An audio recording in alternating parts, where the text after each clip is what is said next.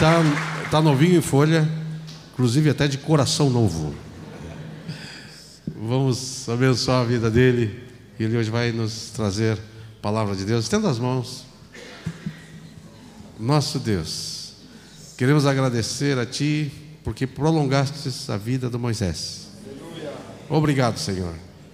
Sabemos que o Senhor tocou ali no seu coração todos aqueles problemas, aquelas dificuldades, abençoou as mãos daqueles médicos, e aqui o Senhor nos devolve, Pai, Moisés, com o coração é, restaurado, e nós te agradecemos pelo teu milagre.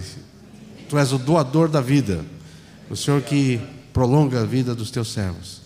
E nós te damos graças pela vida do Moisés. Obrigado pela restauração, a recuperação. Obrigado pela tua boa mão que acompanhou durante todo o transcurso deste, dessa cirurgia, desse tratamento. Nós te louvamos, Pai. E agora sabemos que o Senhor tem uma palavra da tua parte para nós. Queremos ouvir com alegria aquilo que o Senhor tem no, que o Senhor colocou no coração do teu servo para nós. Em nome de Jesus. Oramos, Pai. Amém. Amém. Amém. Meus amados irmãos, eu sempre pergunto alguma coisa para vocês. Ismael já perguntou hoje, vou perguntar de novo, porque eu não, não vou começar a falar aqui sem perguntar. Vocês estão alegres? Amém. Alegria do Senhor é a nossa força. Eu estou bastante comovido no momento depois de agradecermos a Deus, na palavra de Ismael, eu tenho que agradecer aos meus irmãos. Eu ouvi de todo canto que os irmãos estavam orando por mim. Muito obrigado, meus irmãos. Muito obrigado. E houve momentos em que eu podia comprovar um cerco de anjos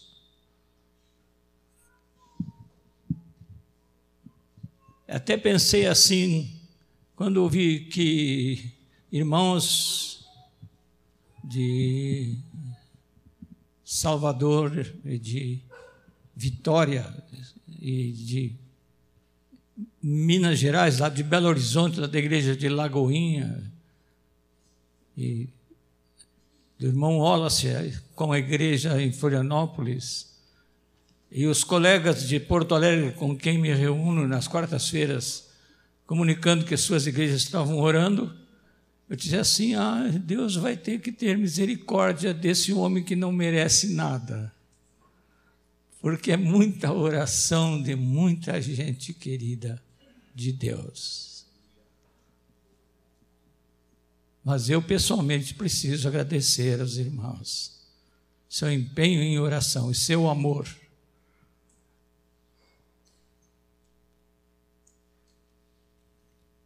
Deus falou bastante comigo.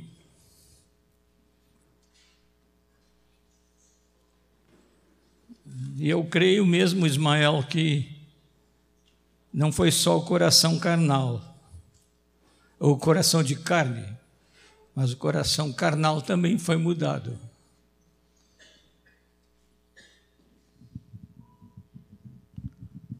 Eu tive uma experiência parecida com a do irmão Cristian Romo.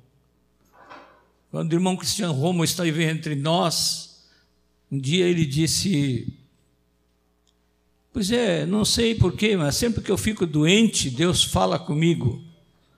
E aí a esposa dele, Norma, que estava ao meu lado, segurou a minha mão e disse: É porque é o único momento que ele fica quieto.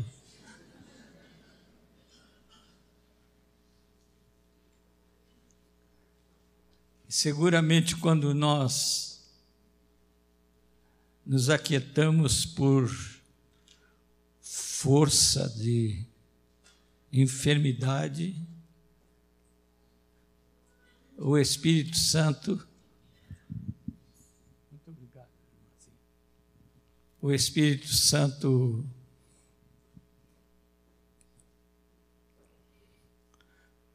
parece que nos encontra mais livres para falar conosco. Como eu contei para vários irmãos algumas experiências, e, e vários desses irmãos estão aqui, não vou repeti-las. Eu vou entregar uma palavra, uma das palavras que Deus me deu. Começou antes de eu entrar, de eu ir para o hospital, e depois se completou. E os irmãos podem abrir as suas Bíblias no Evangelho de Lucas, no capítulo 4.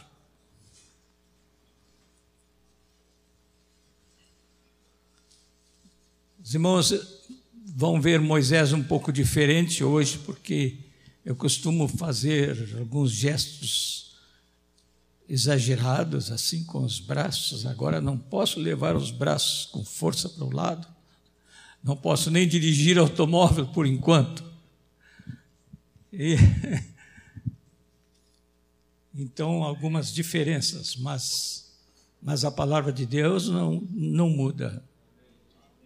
Ela não muda.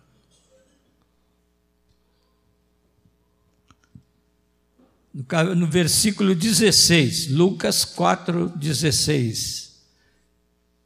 Indo para Nazaré, onde fora criado, entrou num sábado na sinagoga segundo o seu costume, e levantou-se para ler. Então lhe deram o livro do profeta Isaías, e abrindo o livro, achou o lugar onde estava escrito: O Espírito do Senhor está sobre mim, pelo que me ungiu para evangelizar os pobres. Enviou-me para proclamar libertação aos cativos e restauração da vista aos cegos, para pôr em liberdade os oprimidos e apregoar o ano aceitável do Senhor. E tendo fechado o livro, devolveu-o ao assistente e sentou-se. E todos na sinagoga tinham os olhos fitos nele. Interessante que Jesus sentou. Mas todos ficaram com os olhos fitos nele. Então passou Jesus a dizer-lhes: Eu não sei se ele se levantou ou falou sentado, mas como todos estavam atentos, todos ouviram quando ele disse: Hoje se cumpriu a escritura que acabais de ouvir.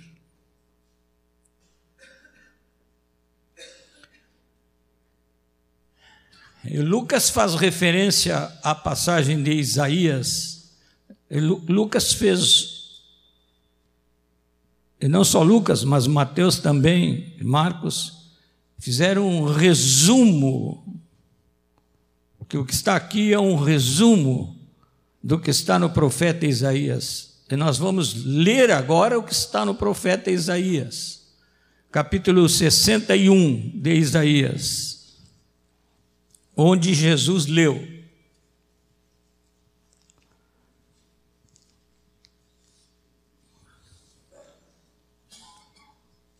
O Espírito do Senhor está sobre mim que o Senhor me ungiu para pregar boas novas. A quem? Aos quebrantados. Enviou-me a curar os quebrantados de coração, a proclamar libertação aos cativos e a pôr em liberdade os algemados. apregoar o ano aceitável do Senhor e o dia da vingança do nosso Deus, a consolar todos. Consolar quem? Todos os que choram, e a pôr sobre os que em Sião estão de luto uma coroa em vez de cinzas, óleo de alegria em vez de pranto, veste de louvor em vez de espírito angustiado, a fim de que se chamem carvalhos de justiça, plantados pelo Senhor para a sua glória. Vamos ler juntos desde a palavra das palavras a fim de que a fim de que se chamem carvalhos de justiça plantados pelo Senhor para a sua glória.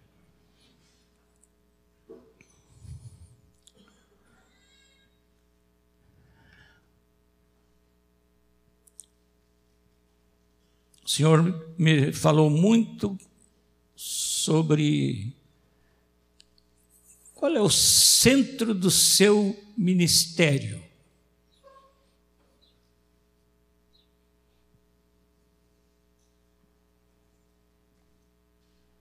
O que, que Jesus veio fazer aqui? Todos nós temos respostas fáceis ah, ele morrer no nosso lugar, veio nos trazer salvação.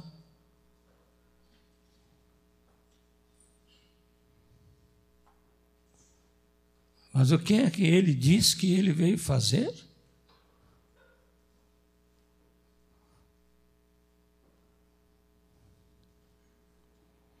Ele diz que o Espírito do Senhor estava sobre ele, que naquele dia estava se cumprindo a palavra de Isaías na vida dele, que o Senhor o enviou para curar os quebrantados de coração e ungir, pregar as boas novas aos quebrantados, proclamar libertação para os cativos, a pôr em liberdade as pessoas algemadas. Substituir o luto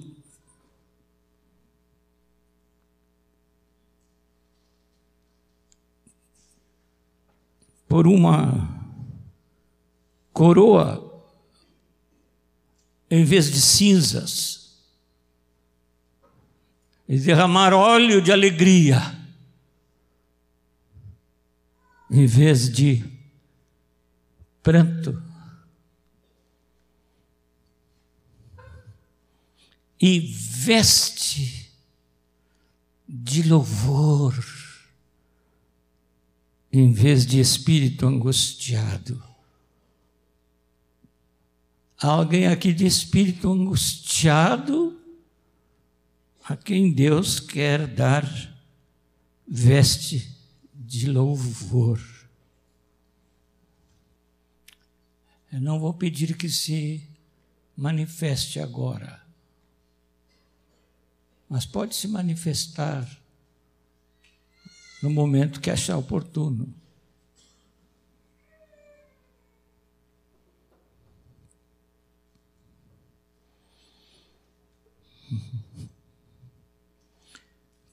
Consolar todos os que choram. Versículo 2 derramar óleo de alegria sobre os que estão em pranto.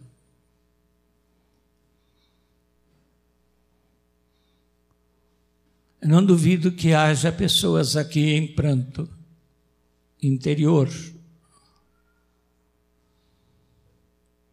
O Senhor Jesus veio para derramar óleo de alegria Aí mesmo no Isaías, no capítulo 57,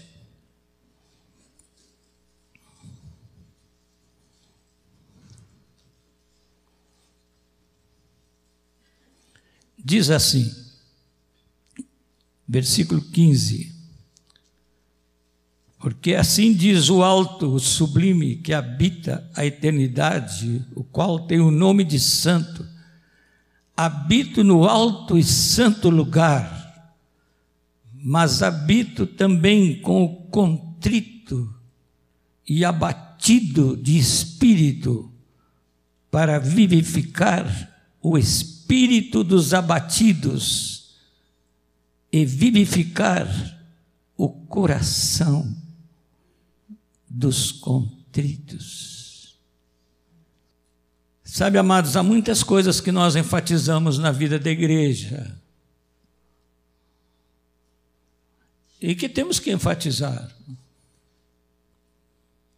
Nós que temos discípulos, temos que ajudar os discípulos, corrigindo. De vez em quando na igreja tem que haver disciplina. Mas Deus me falou muito na sua preocupação com a consolação. Centro do ministério de Jesus. Consolação. Não esqueçam, amados, ele quem diz, não é Moisés que está falando, Jesus quem diz que o centro do seu ministério é consolar.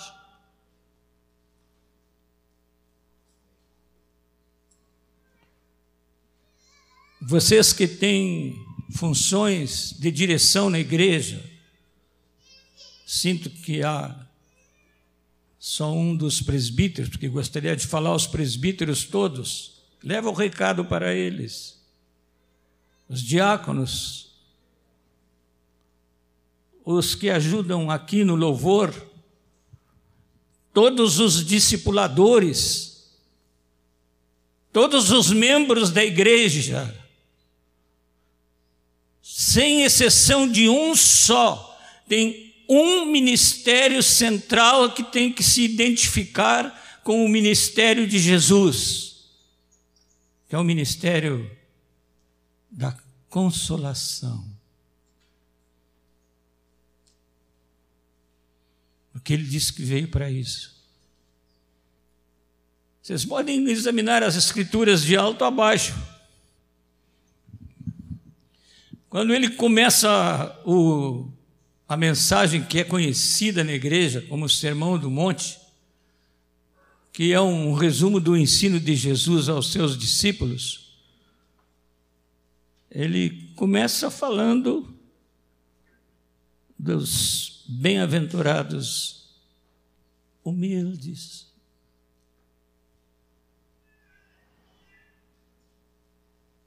Bem-aventurados os que choram. Bem-aventurados os perseguidos por causa da retidão por causa da justiça. Estava olhando as Escrituras quando vi que havia um homem que esperava Jesus por muito tempo, estava esperando o Messias. Vocês abram aí em Lucas capítulo 2.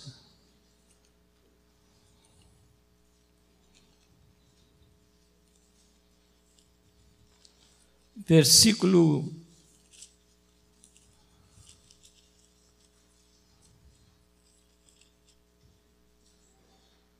vinte e cinco. É interessante que nesse, nessa parte do Evangelho de Lucas há um cântico, um cântico bem conhecido da igreja, que é o cântico de Simeão. Mas vejam como é que Lucas introduz este homem que teve esse cântico porque viu o Messias. Havia em Jerusalém um homem chamado Simeão, homem este justo e piedoso. Mas leiam comigo o resto. Que esperava a consolação de Israel e o Espírito Santo estava sobre ele. O que, que ele esperava? A consolação de Israel. Jesus esperava a consolação. O ministério da igreja, ministério de Jesus, ministério da consolação. Daqui a pouquinho eu vou dizer um pouco sobre o que é esta consolação. E desde agora previno aos amados irmãos que a consolação não é um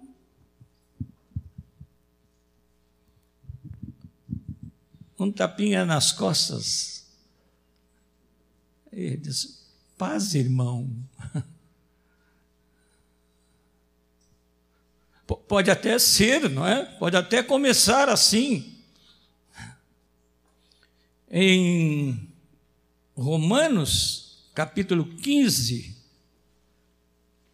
Paulo lança alguma luz sobre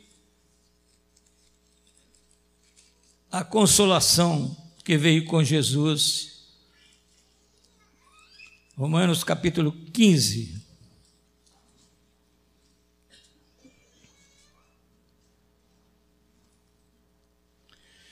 Eu vou ler desde o primeiro versículo. Ora, nós que somos fortes devemos suportar as debilidades dos fracos.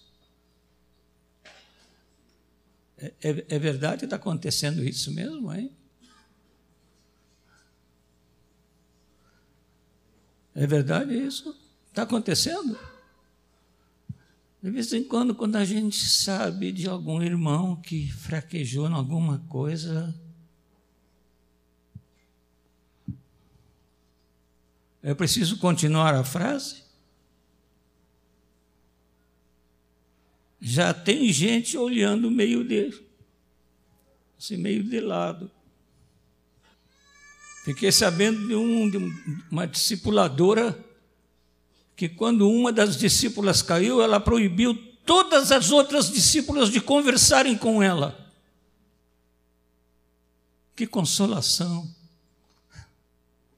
Nós que somos fortes devemos suportar as debilidades dos fracos e não agradar-nos a nós mesmos, a nossa justiça própria. Portanto, cada um de nós agrade ao próximo no que é bom para edificação, porque também Cristo não se agradou a si mesmo.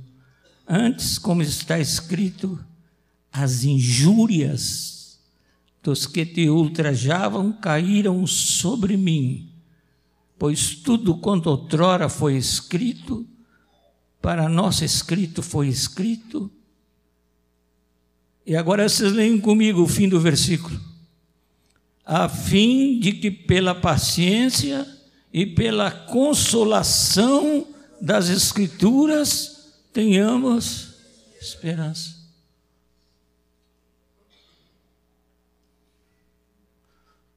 Olha, a consolação das Escrituras é bem diferente do que a aplicação das Escrituras para julgar os outros. Mas aí no capítulo 5 mesmo, no capítulo 15 mesmo, no versículo 5, vamos ler uma coisa interessante. É a definição que Paulo faz de Deus. Vamos ler juntos? Versículo 5. Ora, o Deus da paciência e da consolação vos conceda o mesmo sentir de uns para com os outros, segundo Cristo Jesus. Quem é Deus? Nós temos muitas coisas na Bíblia que dizem a respeito de Deus. Deus é amor. Deus é todo-poderoso. Deus é, sabe tudo, é onisciente. Seu nome é maravilhoso. Ninguém lhe pode ver a face sobreviver. A Escritura diz isso. Mas aqui nós temos uma definição de Deus assim: o Deus da paciência e da consolação. Um amor, poder, virtude, cheios de consolação.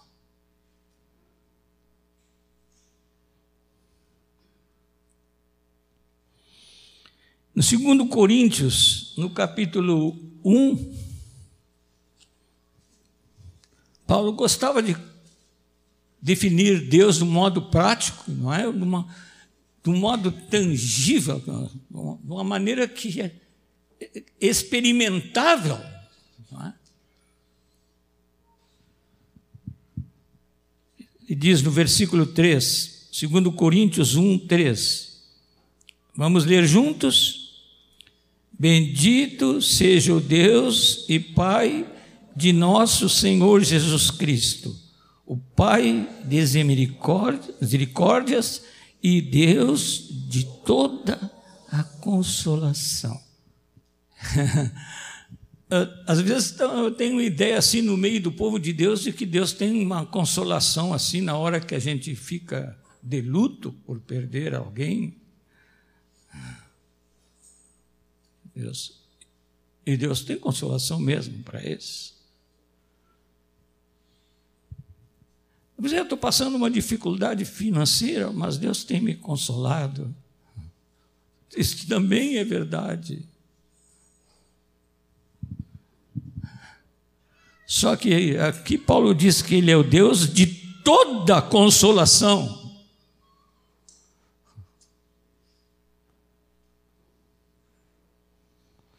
E vejam o, o versículo seguinte, amados.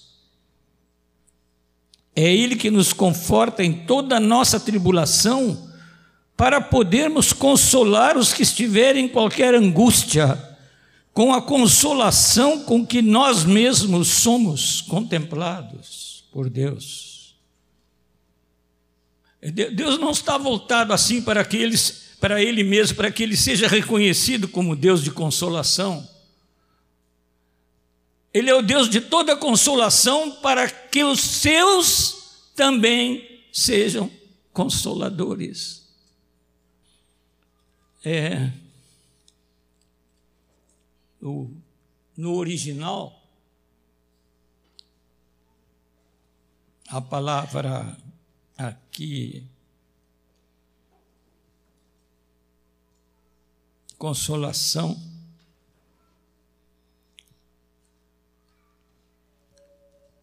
é uma palavra muito forte, muito boa, porque é a mesma palavra cuja raiz é a palavra que no original Jesus dá para o Espírito Santo. Em algumas traduções ainda aparece o nome do Espírito Santo como o Paráclito. Quantos já tinham ouvido assim, o Espírito Santo assim, o Paráclito? Deixa eu ver quantos já tinham lido isso. Uma porção de irmãos. Pois é, mas no original é o que está escrito, é o Paráclito. Vem de duas palavrinhas gregas. Para, ao lado de, junto de, Kalel, fala junto de. Paráclito, o que está junto e fala junto.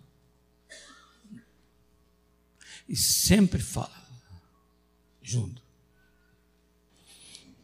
Filipenses capítulo 2. Eu disse para os irmãos que se a gente examinasse a Bíblia, é ficar surpreso com o ministério da consolação de Deus. Filipenses 2, versículo 1. Se há, pois, alguma exortação em Cristo, alguma consolação de amor. Agora, aqui não fala só algum amor, fala alguma consolação de amor, alguma comunhão do Espírito. Se há entranhados afetos e misericórdias, completai a minha alegria de modo que penseis a mesma coisa tenhais o mesmo amor, sejais unidos de alma, tendo o mesmo sentimento. Agora começamos a entender que a unidade é fruto da consolação do Espírito Santo. Esse negócio de pensar a mesma coisa. Ai, ai, ai. Estava numa reunião de pastores e colocaram um versículo na frente de cada pastor, era um café de pastores de vários grupos, denominações.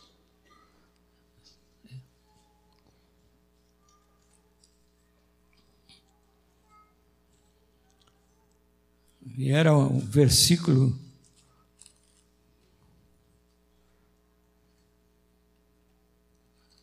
de 1 Coríntios,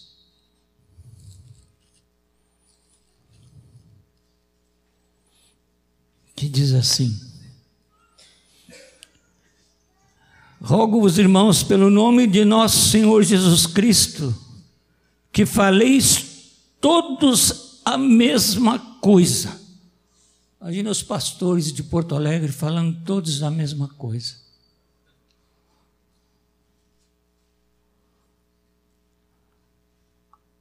Ontem nós estamos reunidos com um querido pastor batista.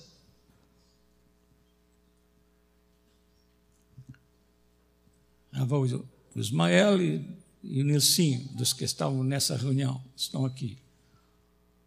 Eu disse para ele, depois que ele me disse como eram, que ele disse algumas coisas dos batistas, eu disse para ele: ora por mim, porque amanhã eu vou pregar numa igreja batista. Hoje à noite eu devo pregar numa igreja batista, de onde foram excluídos 19 irmãos, entre os quais estou vendo um ali sentado.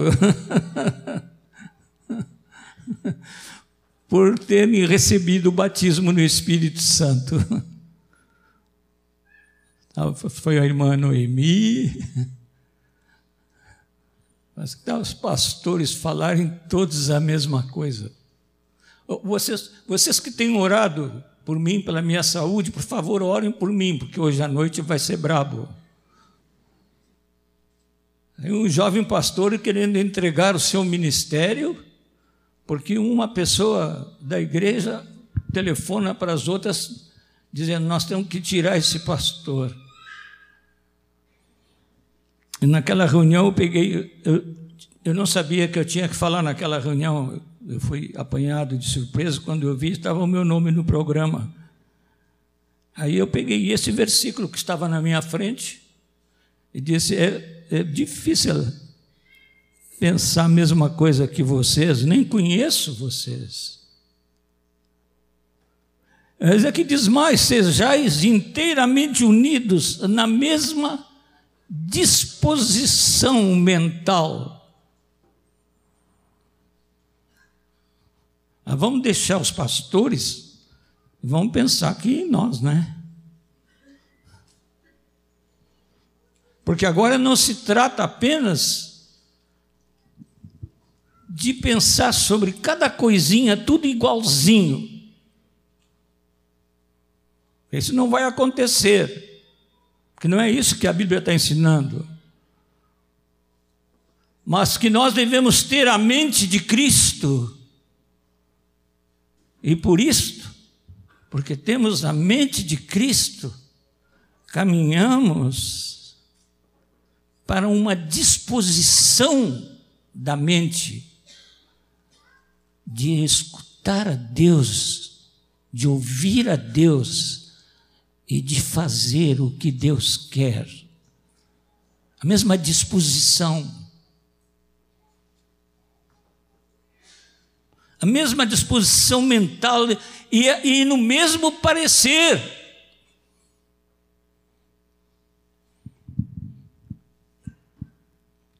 Mas volto para o texto de Filipenses, porque fala de alguma consolação de amor. Se há alguma consolação de amor,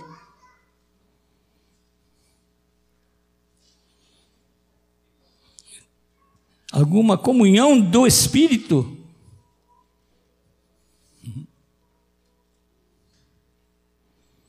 O Paulo, como apóstolo, diz: vocês completem a minha alegria, pensando a mesma coisa. Sejais unidos de alma,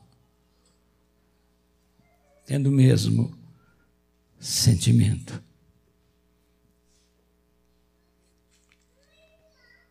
Mas agora nós vamos dar uma volta para trás no Evangelho de João.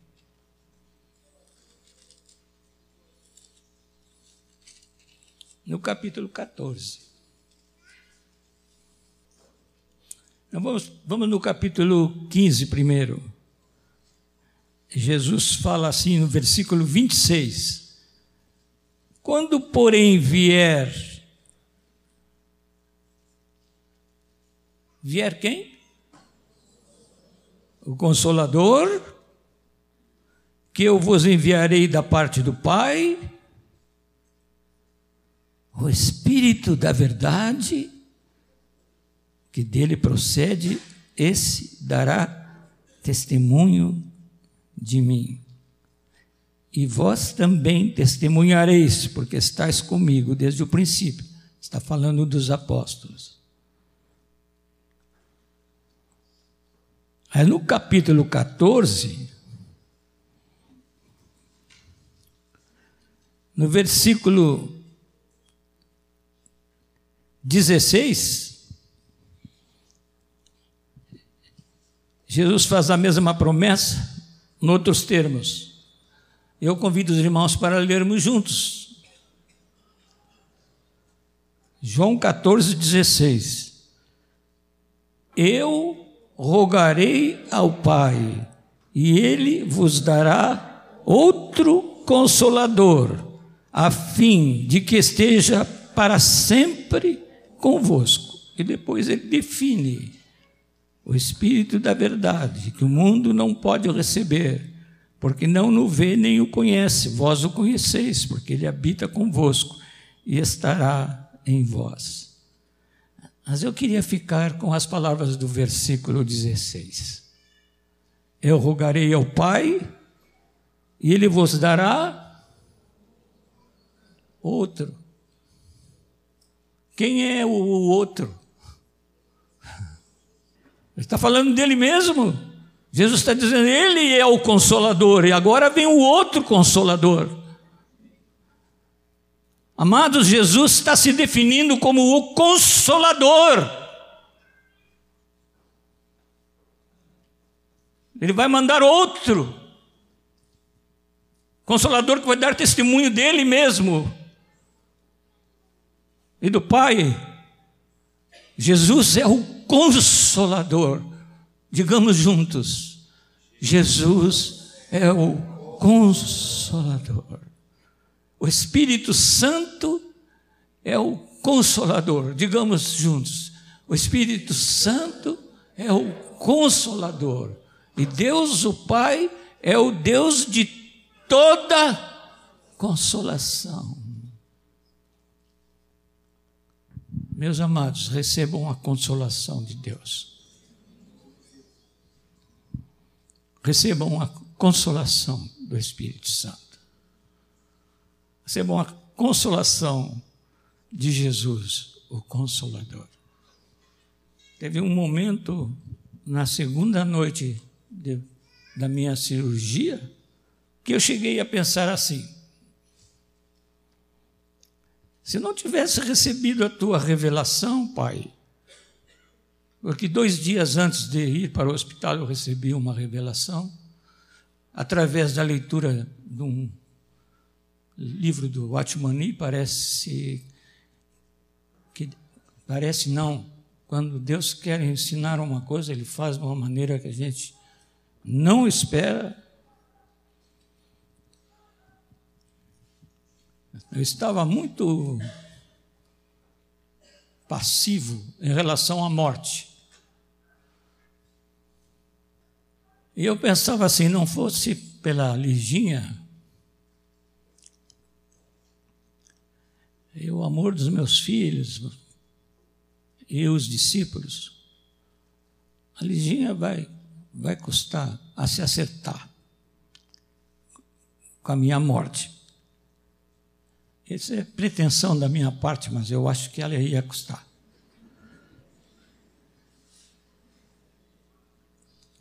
Os discípulos vão ser discípulos de outros. Daqui a pouco o Moisés saiu de cena, está esquecido. De vez em quando alguém vai lembrar.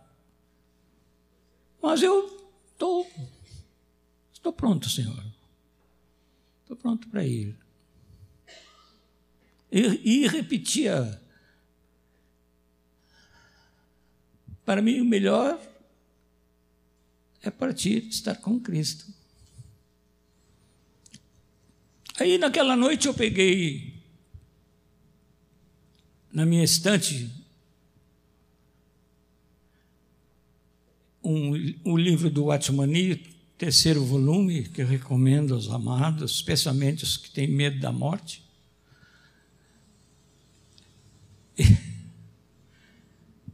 Peguei o terceiro volume e disse: Vou dar uma olhadinha, porque eu li há muitos anos atrás o, o, o Homem Espiritual do Watchman mas tinha lido em, em, inglês. E não tinha lido em português. Aí peguei só o Espírito Santo faz coisas assim. Peguei o terceiro volume. Não peguei o primeiro. Vou dar uma olhadinha antes de dormir. Eu, quando leio deitado, Liginha testemunha disso, o sono vem rápido. Eu não preciso de droga para dormir. Eu, eu, leio e pronto. É só ler deitado. Se eu me deitar aqui e começar a ler, já os irmãos vão ter que me acordar. Aí eu abri o livro, comecei a ler. Eu li, eu acho que uma página e meia, fiquei louco de sono. Eu, Boa noite, Watchmani. Eu coloquei no, no criado mudo.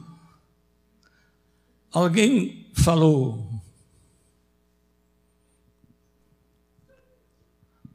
O consolador falou: Dá uma olhada no índice. Opa! Que, que, que é isso? Sou eu que estou pensando isso? Por que, que eu estou pensando isso? Sabe essa voz interior que você às vezes. É assim, eu estou imaginando coisas. Dá uma olhada no índice. Peguei o Watchmani de volta, disse Quase que eu ouvi o Otmani dizer assim: Desperta tu que dormes, né? Aí, aí eu peguei o índice, fui lendo. Quando cheguei lá no fim, tinha um tópico que eu recomendo de novo aos irmãos: o corpo. Eu comecei a ler e li todo o capítulo. E o sono foi embora. E nesse capítulo, o Atmani diz assim: Paulo disse, para mim, o melhor é partir e estar com Cristo, mas, você sabe o que vem depois do mas, né? Se o ministério me requer aqui, então eu vou ficar aqui. Aí ele diz assim, mais adiante, Paulo diz assim: combati o bom combate, acabei a carreira e guardei a fé. Agora só me resta a coroa da justiça. Aí eu disse para mim mesmo: esse aqui que está comigo pela minha atitude. O Atmani diz assim: Mas Paulo disse isso porque teve revelação que o ministério dele estava terminado.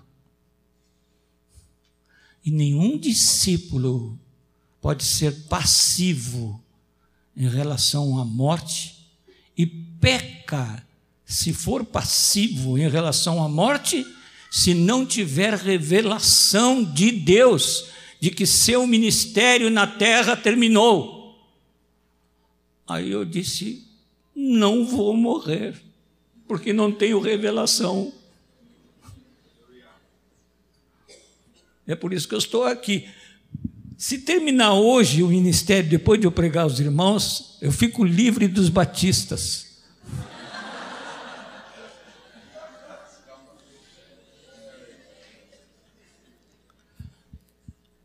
Mas a verdade é, meus amados, que só posso partir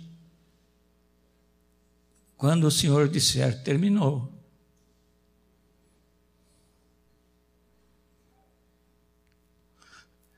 E na segunda noite,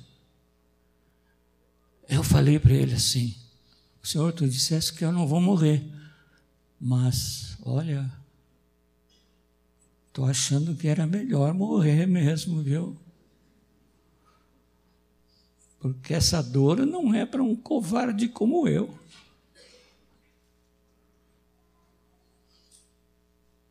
Eu, eu confesso para os irmãos que eu nunca tinha sentido dor nesse nível, eu tinha sentido dor, como todos os irmãos sentem alguma vez. A dor, eu vou fazer confissão impedia a oração.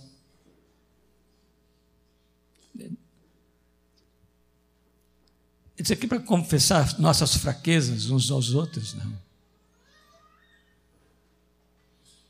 Era uma dor tão, tão forte, tão aguda, que eu, eu dizia: Deus, misericórdia. Não aguento. Aí nessa segunda noite, às quatro horas da madrugada, eu acordei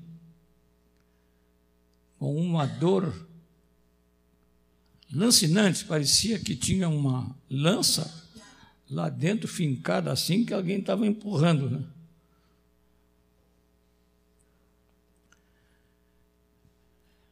E e outras pessoas que passam pela mesma cirurgia dizem que tem muita dor, mas cada pessoa tem o seu nível de sensibilidade.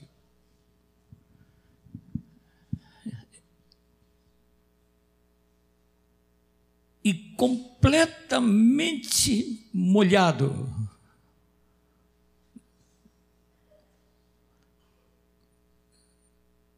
Aqui tem as enfermeiras que sabem o que é dipirona, né? ela produz suor depois da aplicação. Né?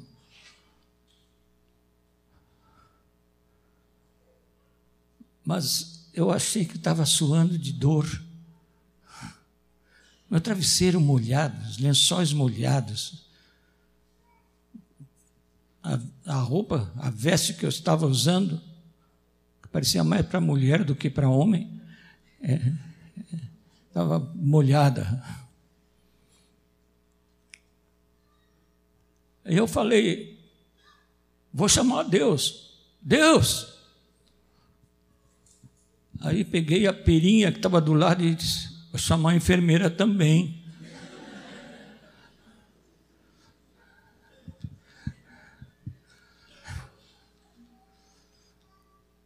Aí veio a dona Márcia, que encarregada do lugar onde eu estava, me viu e saiu. Eu disse: Deus, ela nem ligou. Mas a dona Márcia tinha ido bondosamente chamar uma senhora que trabalhava no box ao lado, uma senhora com 36 anos de, de enfermagem e 25 anos de atendimento na CTI, a dona Geni. Aí a dona Geni chegou perto de mim, me olhou, olhei para ela, ela estava sorrindo e disse: Seu Moisés, e usou uma expressão simples, de uma pessoa simples. Ela diz: fique soltinho nas nossas mãos. O que será que ela quer dizer com isso? Nós, nós vamos lhe dar banho. Agora. E eu vou lhe fazer a barba. Quatro horas da madrugada, não sei onde é que ela descobriu gilete, creme de barbear. Às quatro horas da madrugada, a dona Geni me fez a barba. Eu não podia me mexer muito, porque mexendo com o tórax doía. Eu acho que doía desde os pés até a cabeça, doía tudo.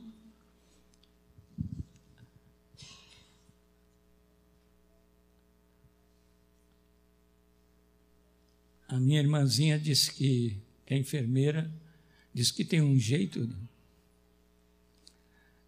de tirar as, as coisas. Né? Meus amados, passaram, era como chaleiras de água quente assim em cima dele. Elas não fizeram aquele banho de gato de hospital, de pegar e molhar o paninho e passar. Elas passaram água quente assim, da cabeça aos pés. Me ensaboaram com um negócio perfumado. Nem em casa não tenho isso.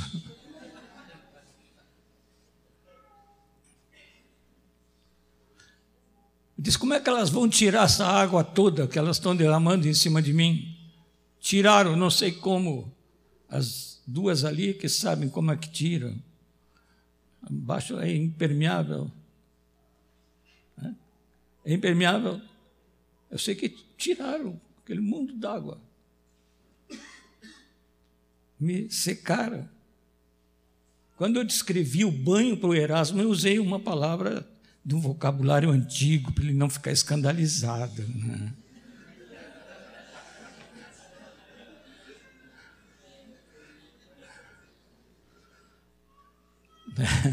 Porque eu amo muito meu colega. E eu, a minha oração número um foi pelo Erasmo. Eu digo, Senhor, não deixa o Erasmo passar por isso. E me secaram, mudaram a roupa de cama, me deram um comprimidinho. Meus irmãos, aí eu vi o rosto daquelas duas mulheres eu ainda tenho que ir atrás delas, não fui porque eu não posso dirigir automóvel e elas trabalham no turno da noite.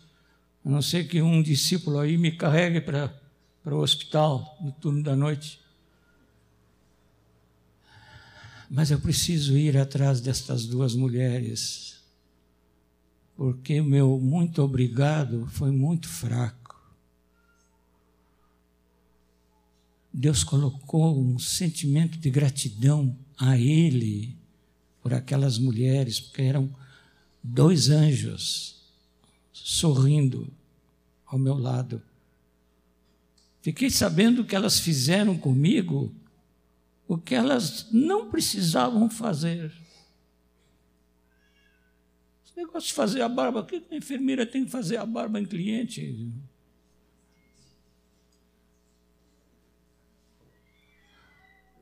Tem que fazer. Bom, quando manda depilar, sim, não é?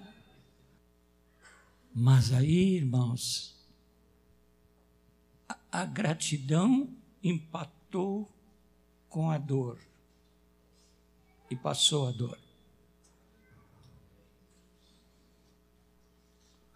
E eu sabia que aquelas duas mulheres representavam, representaram naquela noite a consolação do Espírito Santo de Deus para comigo. Como família, nós experimentamos isso, não é, Liginha? Disseram os médicos para Lígia que a cirurgia ia durar de quatro a cinco horas. Acho que a Lígia se assustou, porque com duas horas e meia o médico veio ao encontro dela. E ela disse assim: morreu meu marido. Como eu sou grato a Deus por ter passado por isso, irmãos.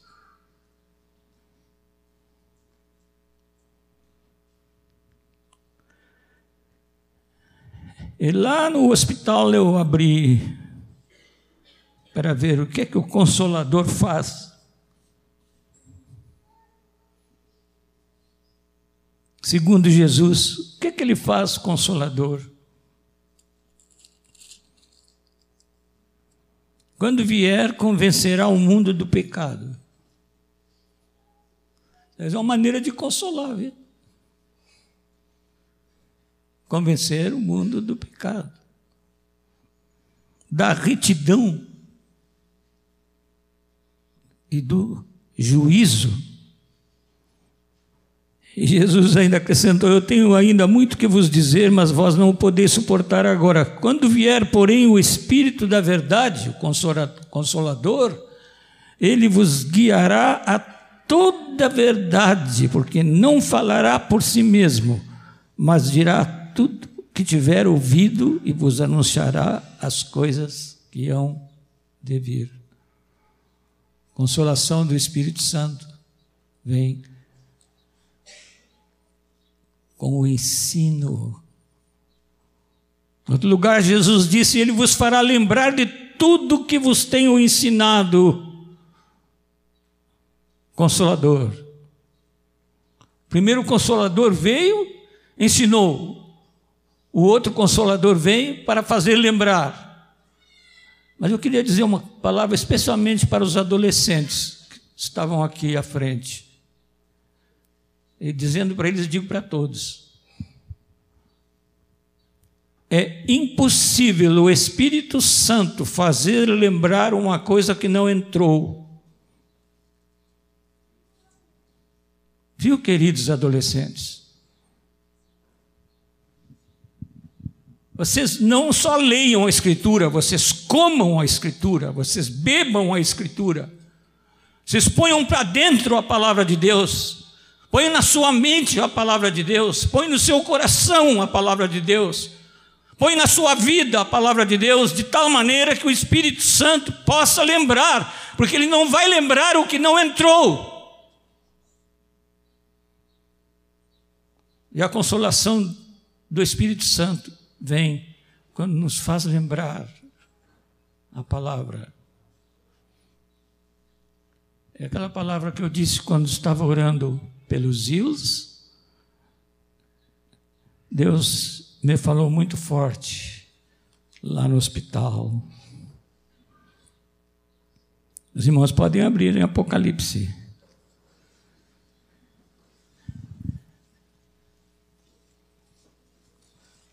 Capítulo 7. No capítulo 7, a palavra fala dos que vêm da grande tribulação. E diz assim: O cordeiro que se encontra no meio do trono os apacentará e os guiará para as fontes da água da vida. E Deus lhes enxugará dos olhos toda lágrima. Mas aí está falando dos que vêm da grande tribulação. Agora abram no capítulo 21.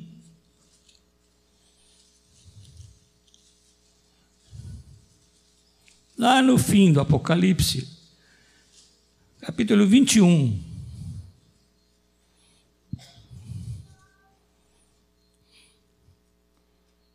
João diz assim: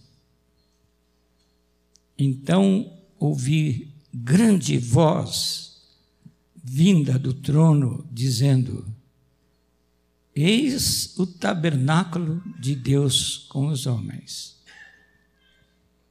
Deus habitará com eles.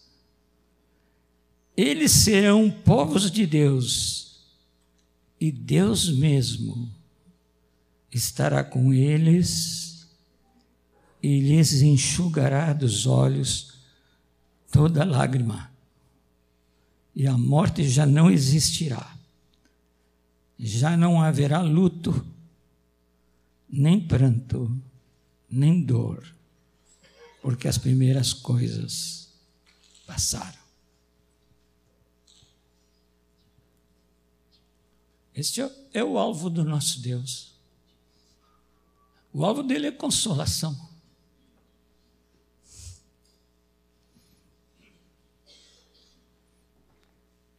Não esqueçam, amados.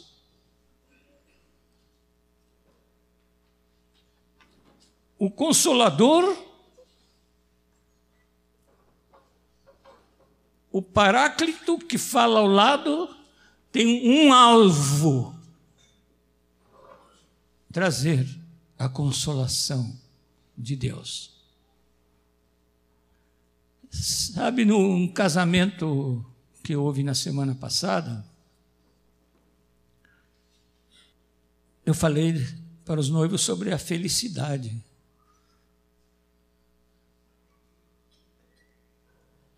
Eu disse para eles que Adão e Eva eram totalmente felizes no, no paraíso, antes do pecado. Deus vinha passear com eles na viração do dia, e eu perguntei aos presentes se. O João Nelson me contou que ele disse assim: onde é que Moisés vai parar com essa pergunta?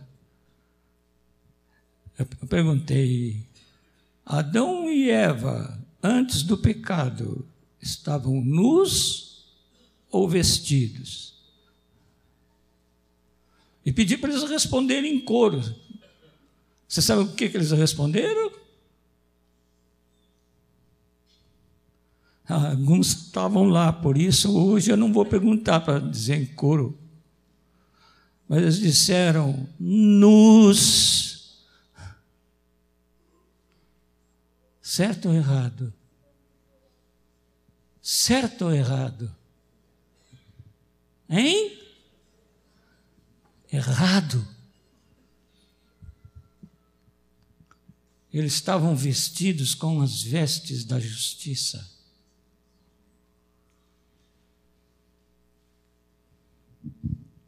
vestes de pureza, vestes de retidão, vestes de amor verdadeiro, vestes de sinceridade, vestes de paz, vestes de alegria. Eram felizes, não tinham nada do que se envergonhar estavam vestidos com as vestes do Senhor. Depois que pecaram, ficaram nus, se cobriram mal com folhas e ficaram tão nus que Deus, por misericórdia, esfolou um animalzinho e fez roupa para eles.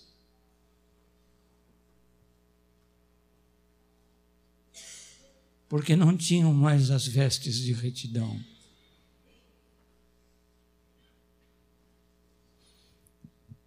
Mas o que eu disse para os noivos é que Jesus, o Cordeiro de Deus, morreu, seu sangue foi derramado para nos devolver as vestes de justiça e nos fazer felizes, como eles eram antes do pecado. Você nasceu para ser feliz. Não com o que o mundo chama de felicidade, mas você nasceu não para ficar dizendo eu tenho o direito de ser feliz.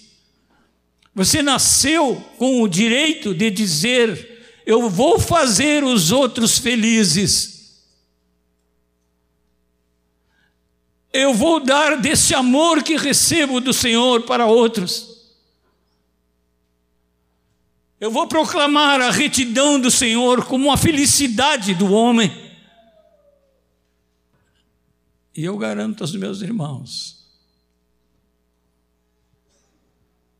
que esse é o alvo de Deus.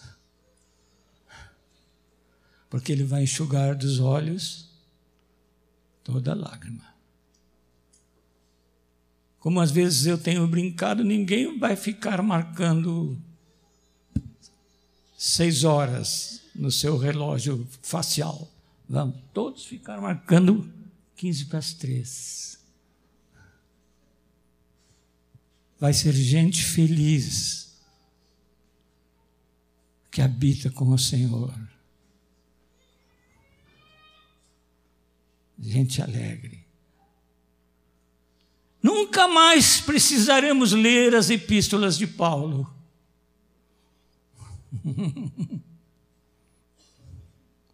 A não ser que o Ismael dissesse, Moisés, vamos recordar um pouquinho.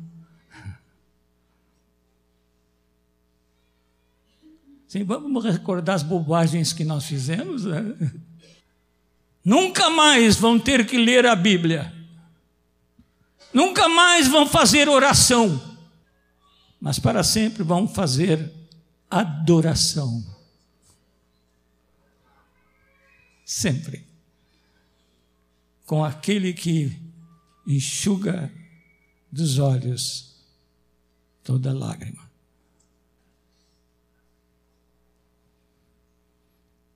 Não esqueça, o seu ministério é o mesmo de Jesus. Igreja querida, o teu ministério é o mesmo de Jesus. Teu ministério é o mesmo de Deus. Você é cooperador de Deus para enxugar dos olhos toda a lágrima. O ministério da consolação presida a nossa vida. Vamos orar, queridos? Os irmãos querem ficar em pé?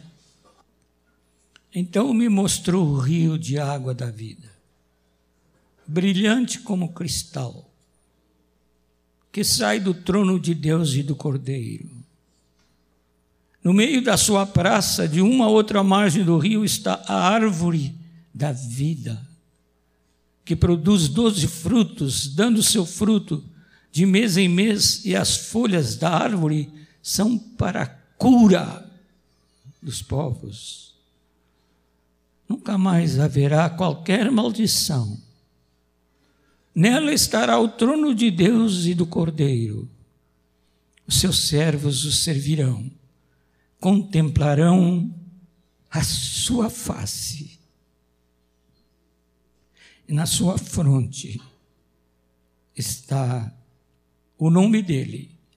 Então, já não haverá noite, nem precisam eles da luz de candeia, nem da luz do sol porque o Senhor Deus brilhará sobre eles e reinarão pelos séculos dos séculos. Obrigado, Senhor, pela consolação das Escrituras. Obrigado que tu estás aqui. Havendo alguém aflito entre nós, Senhor, traz hoje a tua consolação. Algum abatido, levanta, Senhor. Alguém algemado, corta essas algemas, Senhor. Alguém prisioneiro de paixões e de desejos, dos quais não se tem libertado, oh, Espírito Santo, opera nesta manhã e liberta completamente. Ajuda-nos a viver como igreja, no prelúdio do que vai ser contigo no céu. Obrigado, Senhor. Obrigado, Senhor, pelo Consolador. Obrigado pelo outro Consolador. Obrigado, Deus de toda consolação. Bendito seja Deus que não me rejeita a oração, nem afasta de mim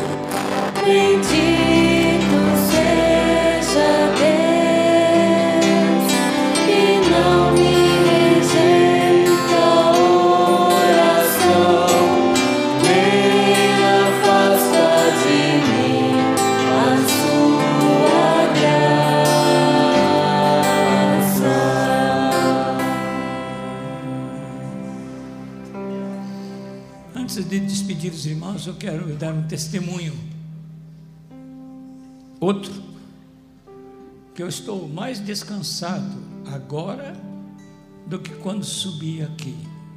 Fisicamente descansado, estou mais descansado. Viu, Liginha? Estou mais descansado agora do que quando subi.